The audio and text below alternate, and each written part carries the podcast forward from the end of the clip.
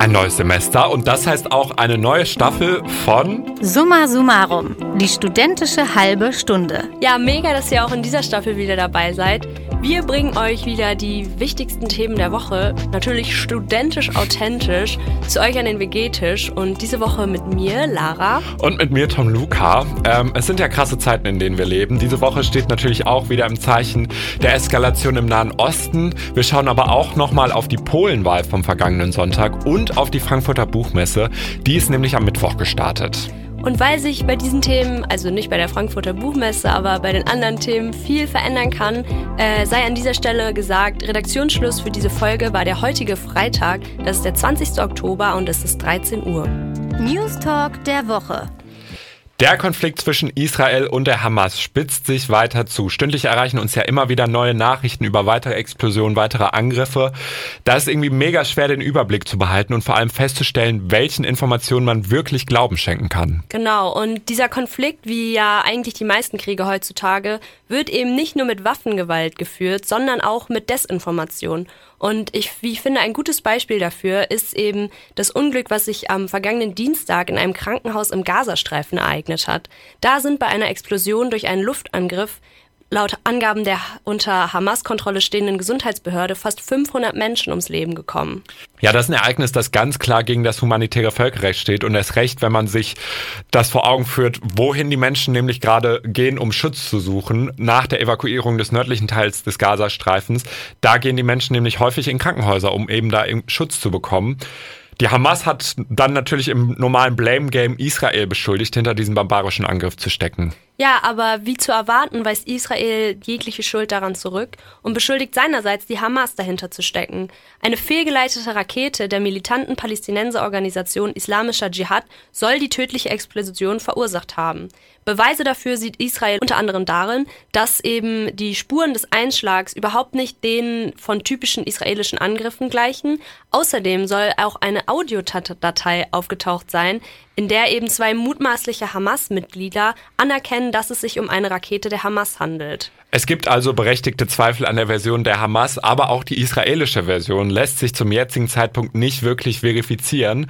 Und das eben auch so ein Beispiel für die Rolle von Desinformation in diesem Konflikt und der Schwierigkeit der Berichterstattung, wenn eben der Großteil der Informationen aus der einen oder der anderen Konfliktpartei kommt. Deswegen, aber auch weil eben dieser Konflikt unfassbar kompliziert ist und weit, weit in die Vergangenheit zurückreicht, wollen wir uns in diesem Forum auch überhaupt nicht anmaßen, da irgendwie eine abschließende Beurteilung aussprechen zu können.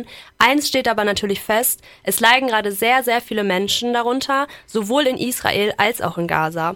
Der Gazastreifen ist ja jetzt nun schon seit einiger Zeit vom Rest der Welt abgeriegelt und Trinkwasser, Lebensmittel, aber auch medizinische Versorgung und Treibstoff werden knapp bzw. sind eigentlich gar nicht mehr vorhanden. Und gleichzeitig staut sich aber seit einigen Tagen eine Kolonne von ca. 165 Lkw mit Hilfsgütern aus aller Welt in Ägypten vor dem Grenzübergang Rafah. Das ist der einzige nicht von Israel kontrollierte Grenzübergang zum Gazastreifen. Ja, und die stauen sich da schon seit einigen Tagen, aber infolge von Vermittlung durch eben die UN soll nun heute oder spätestens im Verlauf des Wochenendes endlich die erste Hil sollen endlich die ersten Hilfskonvois nach Gaza durchgelassen werden. US-Präsident Biden kündigt an, dass er mit den Staatschefs von Israel und Ägypten sich darauf geeinigt hat, dass zunächst 20 Lkw die Grenze passieren dürfen. Eine gute Nachricht, I guess, inmitten dieses ganzen Horrors. Trotzdem die Frage, warum hat das so lange gedauert? Einerseits werden da technische Gründe angeführt, also die Straßen sollen eben durch die Bombardements total zerstört und müssten erstmal vorbereitet werden, bevor da halt vollgepackte Lkw langrollen können. Andererseits spielt aber natürlich auch politisches Kalkül eine Rolle. Christian Limpert, ARD-Korrespondent in Tel Aviv, beschreibt das bei Tagesschau 24 wie folgt. Des Weiteren wissen wir, dass Israel und Ägypten eng zusammenarbeiten in Sicherheitsfragen. Und nun hat Israel natürlich großes Interesse daran, dass mit diesen Hilfslieferungen keine Dinge in den Gazastreifen kommen, die am Ende von der Hamas genutzt werden könnten, um Waffen daraus zu bauen. Und dann gibt es noch einen äh, Grund, der aus ägyptischer Sicht sehr wichtig ist, nämlich, dass äh, ja viele Menschen mit einer Öffnung des Grenzübergangs vielleicht auch die Hoffnung hegen, rauszukommen aus dem Gazastreifen. Ägypten hat also keine Lust auf Stress oder Chaos an den Grenzen. Und das irgendwie auch schon wieder erschreckend, wie so zwischen politischem Kalkül und Menschenleben abgewogen wird. Ausschlaggebend ist in diesem Fall also, dass die UN jetzt nochmal auf die Hilfslieferungen bezogen diese inspiziert und dass sowohl die UN als auch die ägyptischen und palästinensischen Rot-Halbmond-Gesellschaften die Lieferungen überwachen, um dann sicherstellen zu können, dass sie der Zivilgesellschaft und nicht der Terrororganisation Hamas zugutekommen. Genau, und sowohl von US-amerikanischer Seite, aber auch von israelischer Seite wurde eben die Bedingung formuliert, dass sobald die Hamas die Lieferung von Hilfsgütern irgendwie stoppt oder Güter davon beschlagnahmt, die Lieferungen eben sofort gestoppt werden müssen. Ja, es bleibt also zu hoffen, dass diese Hilfslieferungen wirklich heute oder im Verlauf des Wochenendes anlaufen und dass so das Leid im Gazastreifen wirklich gelindert werden kann. Die Situation im Nahen Osten lässt uns auch beim nächsten Thema nicht los. Die Eskalation belastet ja auch viele Leute hierzulande. Die Bilder, die uns da erreichen, sind ja auch teilweise echt brutal und hart anzuschauen. Und auch wenn wir uns über die Bewertung der Gewalt eigentlich einig sein sollten, die politische Dimension wird aktuell sehr kontrovers diskutiert. Genau, und so diese kontroverse Energy entlädt sich eben auch auf Kundgebungen und Demonstrationen, die es in den vergangenen Tagen gab. Also sowohl Solidaritätsbekundungen für Israel als auch pro-palästinensische Proteste haben in den letzten Wochen stattgefunden. Auf der pro-palästinensischen Seite ist das häufig begleitet von der Frage, ob und unter welchen Umständen die Versammlungsfreiheit eben auch für diese Gruppen gilt. Erst recht nach den Ausschreitungen bei einer pro-palästinensischen Demo in Berlin am Mittwoch, da wurden Einsatzkräfte nämlich unter anderem mit Böller beworfen. Da wollten wir mal genauer wissen, wie eigentlich da die rechtliche Seite aussieht und haben dafür mit Robert Scholten von der Polizei hier in Bonn gesprochen. Er hat uns erstmal erklärt, wie es denn zu einer Anmeldung einer Demo überhaupt kommt. Es ist so, dass eine Demo bei uns angemeldet wird und von der Sprache her, die wird von uns dann bestätigt oder nicht bestätigt. Also äh, oft wird so der, dargestellt, es wird erlaubt oder nicht erlaubt. Das äh, spielt in, in Herleitung auch vom Grundrecht der Versammlungsfreiheit gar keine Rolle. Äh, das heißt für die Praxis, man nimmt äh, Kontakt auf mit der Versammlungsbehörde, ähm, dann bekommt man eine Rückmeldung und das ist letztlich schon das Anmeldeprozedere. Ja, also am Ende des Anmeldeprozesses steht also Bestätigung oder Nichtbestätigung. Aber was genau kann denn zu einer Nichtbestätigung, also einem Verbot, führen? Robert Scholten hat es uns so erklärt. Ähm, das Verbot ergibt sich aus dem Versammlungsrecht. Die zuständige Behörde, so heißt es in der einschlägigen Bestimmung, kann Versammlungen verbieten oder auflösen, wenn ihre Durchführung die öffentliche Sicherheit unmittelbar gefährdet äh, und die Gefahr nicht anders abgewehrt werden kann. Also, äh, um das mal ein bisschen greifbarer zu machen, zum Beispiel wenn Straftaten begangen werden, ähm, die sich natürlich in einem sehr unterschiedlichen Kontext ergeben können, wenn man die aktuelle Lage jetzt betrachtet, dann äh, schreiten wir ein. Ein Anlass, um einzuschreiten, kann zum Beispiel die Verherrlichung von der Gewalt der Terrororganisation Hamas sein. Das Schwenken von Hamas-Fahnen ist aber genauso verbotwürdig oder auch grundsätzlich der Aufruf zur Gewalt. Aber auch da gibt es ein abgestuftes Verfahren. Das beruht auf der Kommunikation mit den OrganisatorInnen der jeweiligen Demo. Wenn zum Beispiel eine Störerin im Feld der Demonstrierenden ausgemacht werden kann, wird deswegen nicht die gesamte Veranstaltung abgeblasen, sondern die eine Person dann herausgezogen. Ja, und die Einordnung einer Demonstration als gefährdend für die öffentliche Sicherheit, das eben damit einhergehende Verbot, ist dann auch häufig Thema vor Gerichten, die da auch unterschiedlich urteilen. In Frankfurt zum Beispiel wurde eine Demo am letzten Samstag verboten. Diese Entscheidung hielt auch vor Gericht stand. In Köln dagegen kippte das Verwaltungsgericht das Verbot einer pro-palästinensischen Demo. Ja, ihr merkt schon, die Polizei bewegt sich da auf einem sehr schmalen Grad zwischen Meinungs- und Versammlungsfreiheit auf der einen Seite und der Verherrlichung von Terrorakten auf der anderen Seite. Robert Scholten beschreibt diese Gratwanderung in Bezug auf Pro-Palästina-Demos so. Wir unterscheiden sehr grundsätzlich, ob es eine Anmeldung aus dem palästinensischen Bereich gibt oder aus dem Hamas-Bereich gibt. Das machen wir jetzt schon. Und äh, uns sind auch jetzt Vereine und Organisationen bekannt äh, für äh, beide Möglichkeiten der Anmeldung. Und es ist so, dass wir den Hamas-Bereich äh, sicherlich nicht äh, bestätigen werden. Ähm, aber den palästinensischen Bereich, der wird ganz sicher bestätigen werden. Das ist in Nordrhein-Westfalen jedenfalls äh, die Linie. Ja, und darauf sollten wir uns ja eigentlich auch alle einigen können, dass eben die Unterstützung der Terrororganisation Hamas nicht von der Verfassung gedeckt ist. Ja, nachdem wir uns jetzt schon mit diesen ja schon schwierigen Themen, auch belastenden ja. Themen beschäftigt haben, möchten wir jetzt eine Neuigkeit mit euch teilen und darüber reden, die zumindest bei mir meine Mental Health ein bisschen beruhigt hat. Und zwar das Wahlergebnis aus Polen. Da hat nämlich die rechtspopulistische nationalkonservative Peace-Partei keine regierungsfähige Mehrheit mehr. Ja, das geht mir auf jeden Fall ähnlich. Mental Health ist gerettet und äh, die letzte Abbiegung vor dem Autoritarismus genommen. Äh, am vergangenen Sonntag konnten alle PolInnen mit ihrer Stimme die Mehrheitsverhältnisse in der Sejm beeinflussen. Die Sejm, das ist die erste und wichtigere Kammer des polnischen Parlaments und äh, davon, wie es eben da aussieht, hängt dann ab, äh, aus welchen Parteien die zukünftige Regierung und der Regierungschef, der Ministerpräsident, hervorgeht. Ja, 73 Prozent der PolInnen machten den Gang zur Urne. Wir haben darüber mit Lothar Hales geredet. Er ist der Vorsitzende der Deutsch-Polnischen Gesellschaft Köln-Bonn e.V. und der sieht darin ein klar pro-demokratisches Zeichen. Also die Wahlbeteiligung in äh, Polen, die ist wirklich außerordentlich hoch und bemerkenswert. Und man kann es daran sehen, dass äh, zum Beispiel in einer Reihe von Wahlbezirken die Menschen bis drei Uhr angestanden sind, drei Uhr nachts, um äh, ihre Stimme abzugeben. Und das ist ein Zeichen, dass die einen Sinn in der demokratischen Wahl sehen und dass sie auch eine Änderung wollten. Änderungen wollten sie, Machtwechsel bekommen sie, der ist nämlich unausweichlich.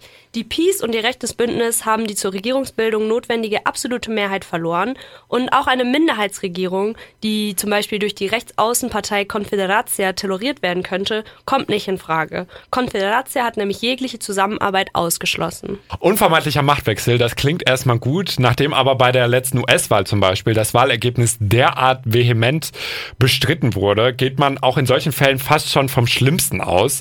Besteht denn jetzt eine ähnliche Gefahr auch in Polen? Und es kann also sein, dass man sagt, ja, wir müssen jetzt, noch ein bisschen hinauszögern, weil wir noch ein paar Übergabefragen klären müssen. Es gab da die ironische Bemerkung in der Wahlnacht, äh, das ist die Nacht der Aktenschredder. Auf Dauer wird sich das natürlich nicht durchhalten lassen. Und es ist nur die Frage, wie schnell der Wechsel und der Wandel kommen wird. Nach der Nacht der Aktenschredder äh, sieht das formale Prozedere dann wie folgt aus. Der polnische Staatspräsident Andrzej Duda ernennt erstmal den Ministerpräsidenten.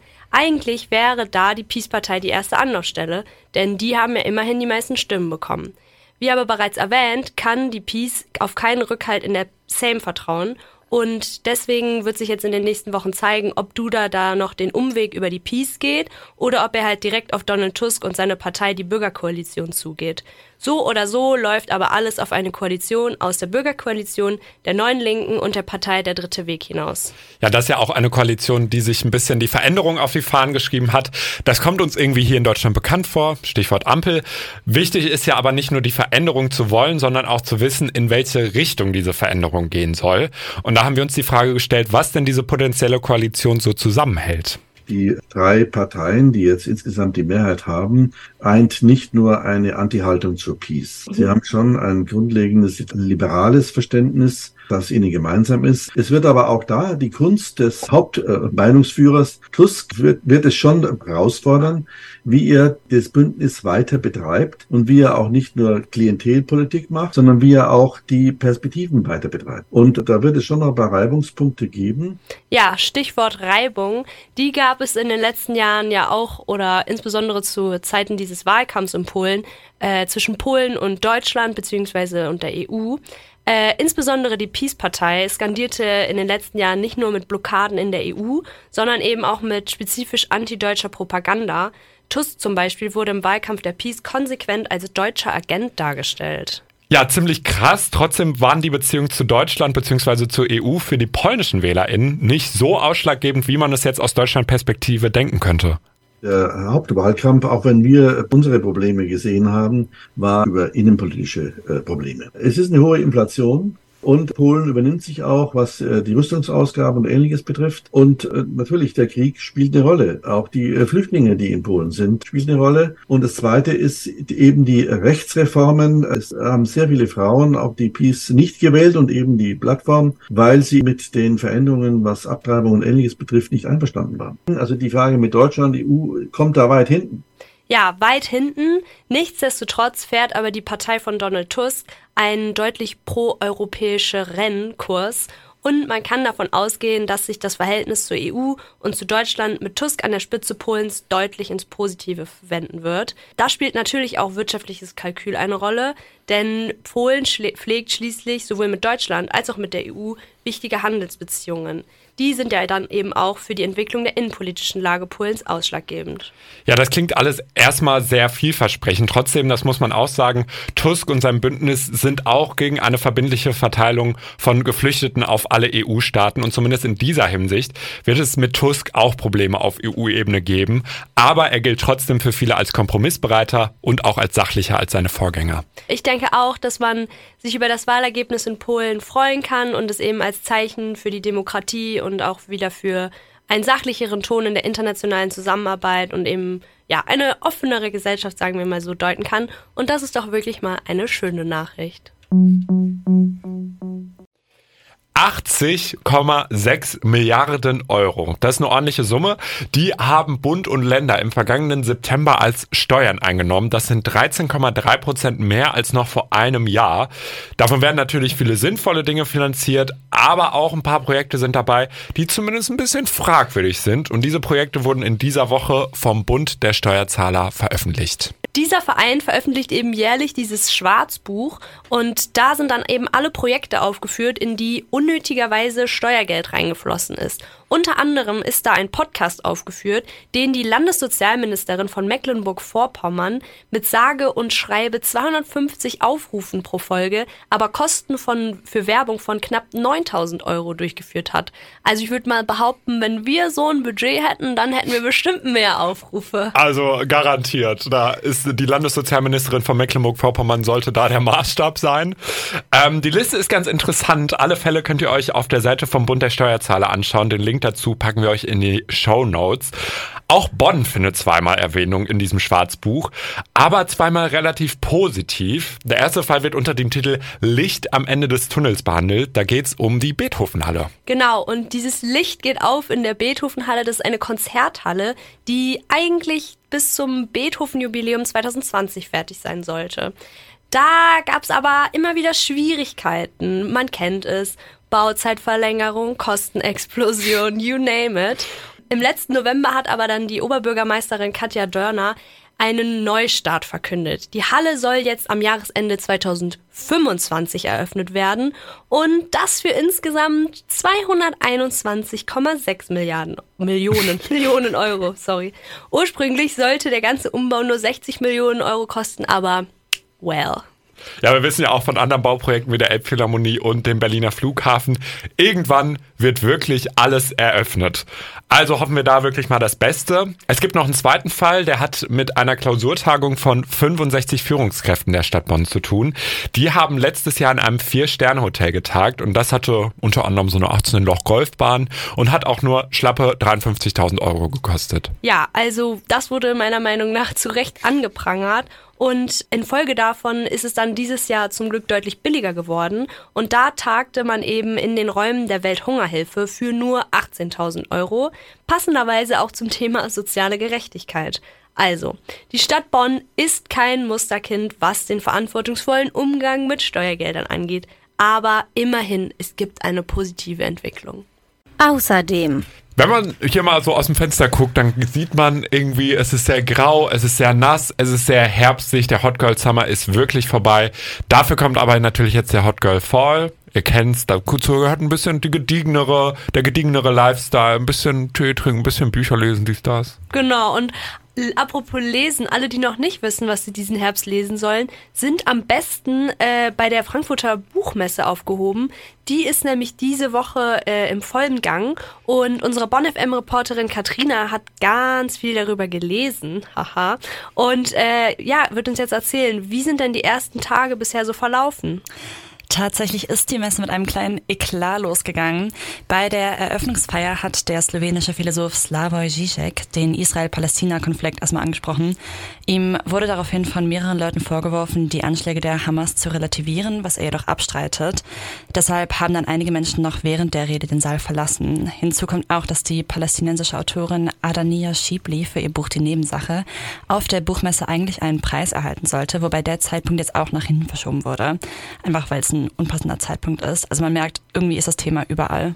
Ja, mein Gott, das geht ja gut los. Ich hoffe, da bleibt dann noch Zeit für die inhaltliche Diskussion über Bücher und auch die Zukunft von Literatur. Was ist denn das Besondere dieses Jahr an der Frankfurter Buchmesse? Dieses Jahr ist die 75. Buchmesse, also so ein kleines Jubiläum. Und die Frankfurter Buchmesse ist übrigens auch die größte internationale Buchmesse, die es gibt. Dieses Jahr ist als Ehrengast Slowenien mit 70 AutorInnen dabei und unter dem Motto Warm der Worte präsentiert das Land seine vielseitige und traditionsreiche Literatur.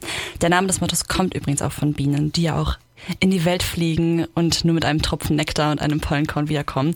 Und Slowenien kann sich so ein bisschen damit identifizieren, weil auch super viele verschiedene kulturelle Einflüsse die slowenische Sprache und die Kultur geprägt haben.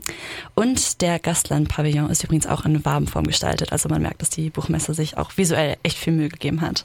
Ja, summ, summ. Aber äh, was steht denn sonst noch dieses Jahr auf dem Programm? Also es gibt einmal ein Fachprogramm und ein Publikumsprogramm. Beim Fachprogramm gibt es sehr viel branchenspezifischen Input. Da sind unter anderem viele VerlegerInnen, AutorInnen und RedakteurInnen als Guest Speaker mit dabei.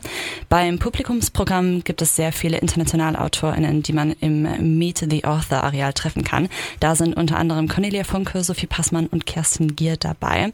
Außerdem äh, passend zum Jubiläum sind auch 75 Stars aus Medien und Kultur eingeladen worden. Zum Beispiel Otto Walkes, Marc-Uwe Kling und Guido Maria Kretschmer. Ja, wilde Aufstellung auf jeden Fall. Was sind denn so thematisch die prägenden Sachen in diesem Jahr? Es wird super viel über die Zukunft von Literatur gesprochen. Einmal natürlich künstliche Intelligenz, weil die sich ja irgendwie immer weiterentwickelt. Und auch die Frage, was junge Menschen zum Lesen bewegt. Da ist natürlich auch BookTok als Nische bei TikTok, wo Leute einfach äh, Bücherrezensionen geben, unter anderem ein ganz großes Thema. Ja, Lock Me Up, aber da habe ich schon auch die ein oder andere Buchempfehlung für mich äh, herbekommen. Äh, danke auf jeden Fall an unsere Bonn FM-Reporterin Katrina für den Input. Schon gehört?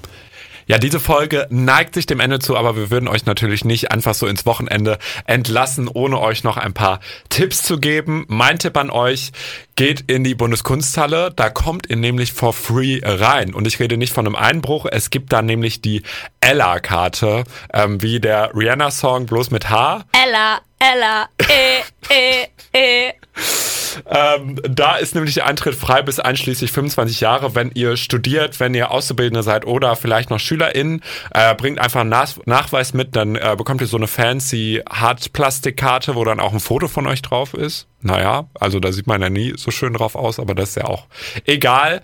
Und ihr könnt damit kostenlos in die Ausstellung über die Postmoderne rein. Die Postmoderne, wichtige Zeit, äh, bis 1992 und auch heute noch prägend. Deswegen geht da gerne rein. Große Empfehlung, dahin zu gehen. So war.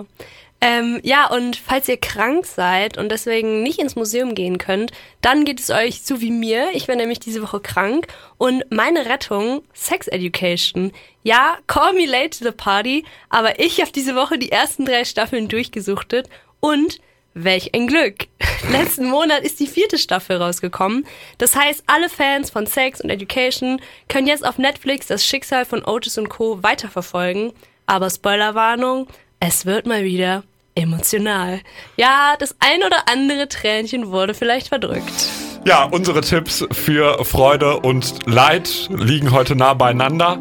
Ähm, das waren unsere Tipps, mit denen wir euch gerne ins Wochen Wochenende entlassen würden. Aber noch ein kleiner Disclaimer hier am Ende der Folge. Wir haben ja heute einige kontrovers diskutierte Themen besprochen, die wir im Rahmen dieser Podcast-Folge nicht irgendwie erschöpfend behandeln konnten. Deswegen unser Appell an euch. Informiert euch weiter, checkt unterschiedliche Quellen, bleibt kritisch. Genau. Und nächste Woche informieren euch dann an dieser Stelle Annika und Marc. Wir sind Tom Luca und Lara und wünschen euch ein ganz wundervolles Wochenende. Bis zum nächsten Mal. Macht's gut. Summa Summarum, ein Podcast von Bonn FM. Schon abonniert?